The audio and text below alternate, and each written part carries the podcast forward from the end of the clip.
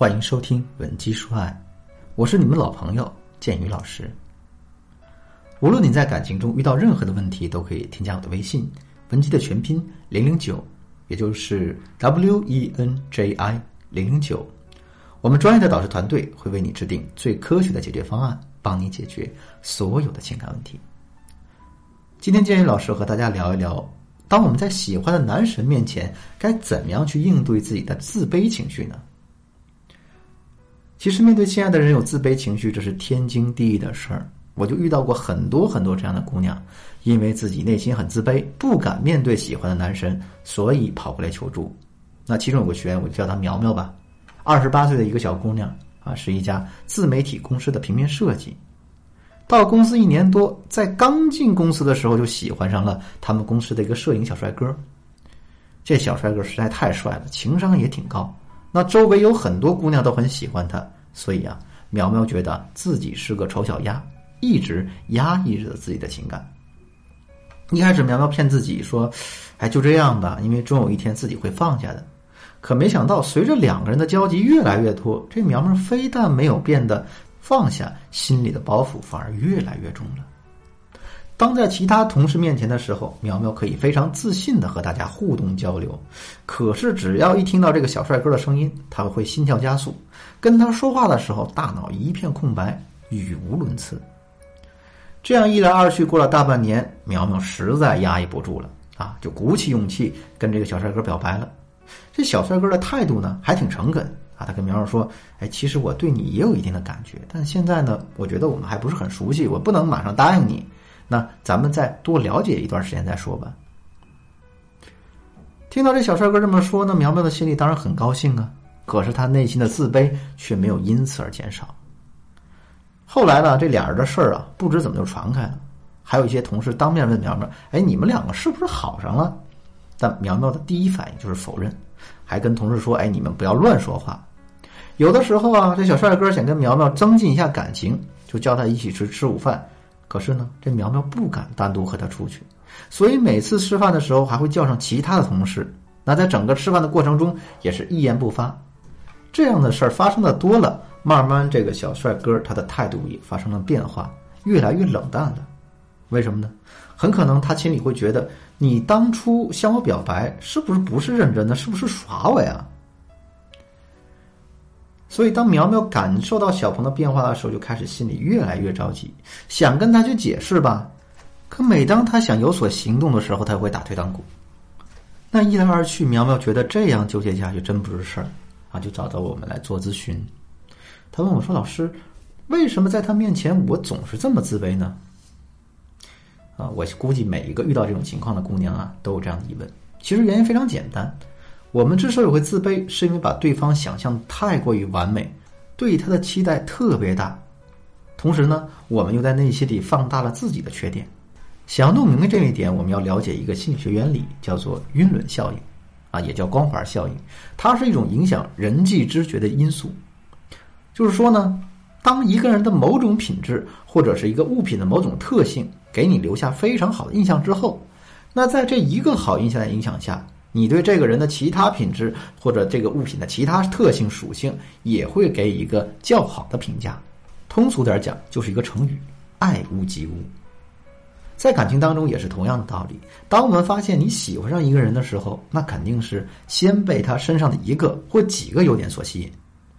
但在这种强大吸引力的影响下，我们又会自动忽略对方身上的其他缺点。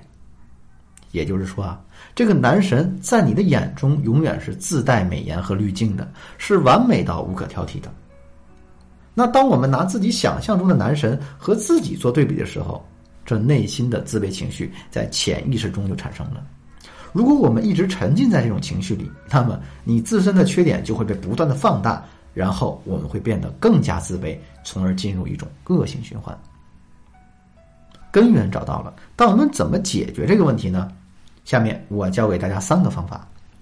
第一，强化自身的优点。其实我们每个人都是很独特的，在你的身上肯定有很多独属于你自己的优点。我们只有及时发现并且强化这些优点，才能获得源源不断的能量，用来抵抗我们内心的自卑情绪。那么怎么发现这些优点呢？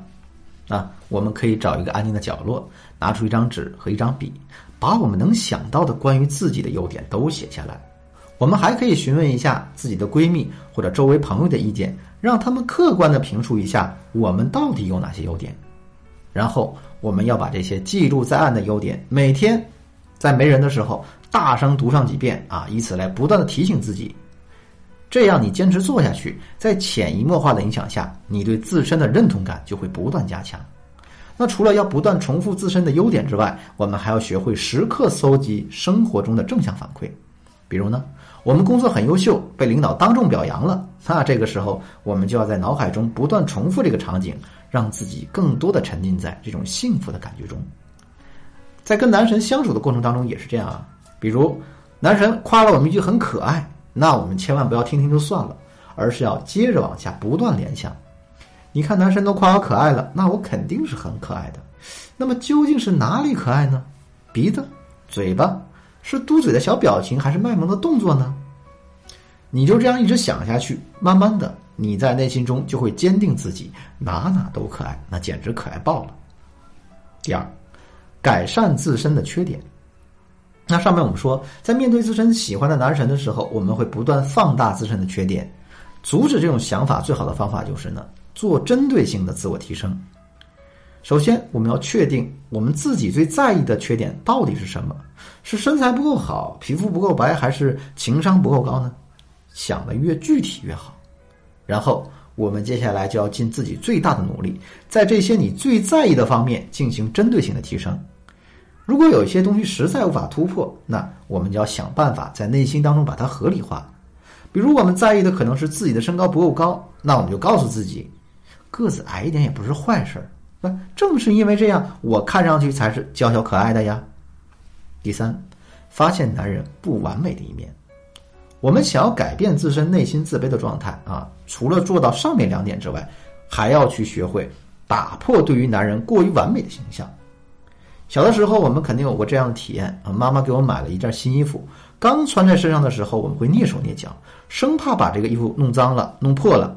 可穿了几天之后，你就会发现，再好的衣服其实也就那样，所以呢，也就慢慢的不在意了。同样的道理，我们想要打破对男神完美的想象啊，最好的方法就是鼓起勇气跟他去增加接触。你第一次和他一起吃饭，第一次和他逛街，第一次放肆的和他聊天，第一次看到他感冒流鼻涕的样子，第一次看到他说脏话，第一次看到他出糗的瞬间，只要有了这些很多的第一次，那男人完美的形象就会不攻自破。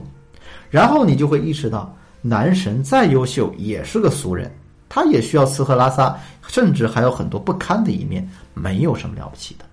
听完这节课之后，你有什么样的启发呢？如果你想学习更多让自己变自信的方法，或者你担心自己看到了太多男神的缺点会变得不喜欢他，那该怎么办呢？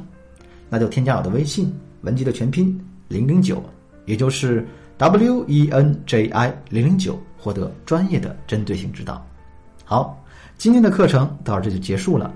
文姬说爱，为你一生的情感保驾护航。